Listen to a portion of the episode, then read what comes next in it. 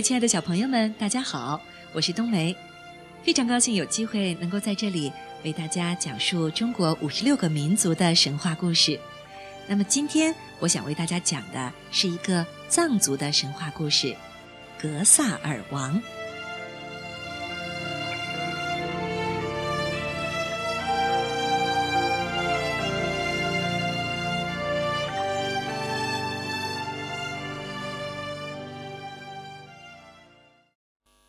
格萨尔王带着军队一路来到了达拉扎武山。这里层峦叠嶂，阳光照在十三河谷里，闪闪发光，景色非常美丽。站在这里，已经可以清楚地看到卫藏四部落和门域十八部落。此时的新赤王正在宫里休养，他命令手下今年都要安分一些。不要到处去惹是生非，因为只要小心翼翼的度过今年，他的魔法就能修炼成功，他就是天下无敌的魔王了。他万万没想到，格萨尔王已经兵临城下了。格萨尔王在城门外大声喊着：“我要让你家的公主梅朵卓玛做我的妃子，如果你们不把她送出来和我成亲，我的大兵就不撤退。”新赤王勃然大怒：“我们两国自古就有仇，现在竟然要和亲，不可能！”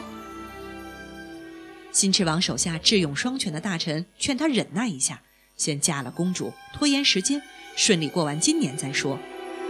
可新赤王根本听不进大臣的意见。新赤王决定出兵对抗格萨尔王，这正中了格萨尔王的计策。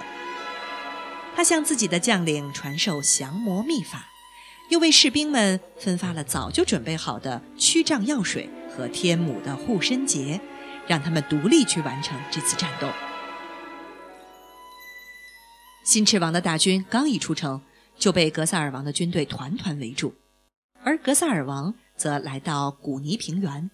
找到并进入一道牦牛形状的密室门，飞快地拉开神弓，用金箭射死了金翅王的生命之柱——九头毒蝎。格萨尔王回来时，新翅王的军队已经被打得落花流水。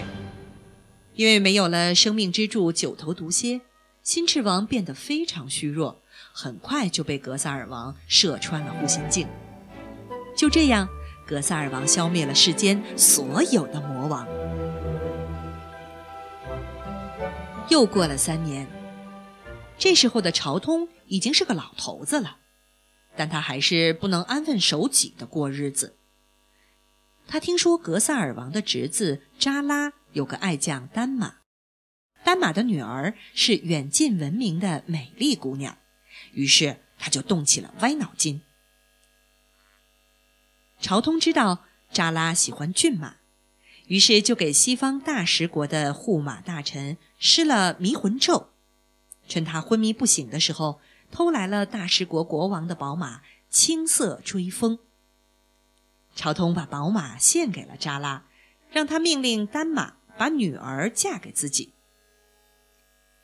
大食国国王丢失了宝马，火冒三丈地向令国下了战书。朝通吓得赶紧向格萨尔王求救。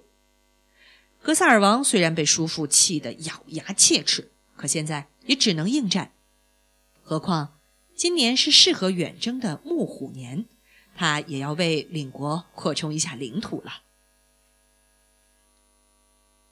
大食国国王听说格萨尔王亲自带兵来应战，反而胆怯了。他请黑教士用火山燃赤的毒咒。修炼九种物质，点燃起大火，把大食国团团围住，谁都别想靠近。然后又派夜叉化成美女去勾引领国的士兵。朝通鬼迷心窍的去追美女，结果落入罗刹肉城，被夜叉装进皮囊。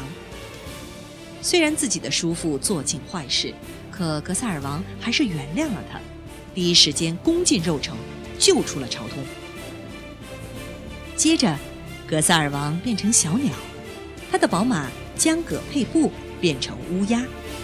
两只鸟越过火焰，飞进大食国，从黑教士的宝盒里叼出了写满燃烧毒咒的法物，顿时城外的火焰就熄灭了。格萨尔王的军队一举攻占了大食国，杀掉了大食国国王，还把国王宝库里的金银珠宝都拿出来分给了老百姓。臣民们都跪拜在格萨尔王脚下，愿意一辈子效忠于他。格萨尔王受到了老百姓的拥戴，又一鼓作气攻克了几十个部落和小邦国，小部落之间的打打杀杀终于停止了，这里又恢复了往日的平静。老百姓的生活安定之后，格萨尔王远行到了印度的香水河七渡口。修炼金刚延寿法去了。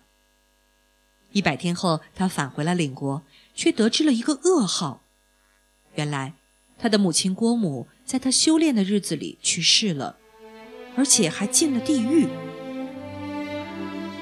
格萨尔王悲痛欲绝，他念动咒语，宝马将葛佩布立刻带着他闪电般的闯进地狱。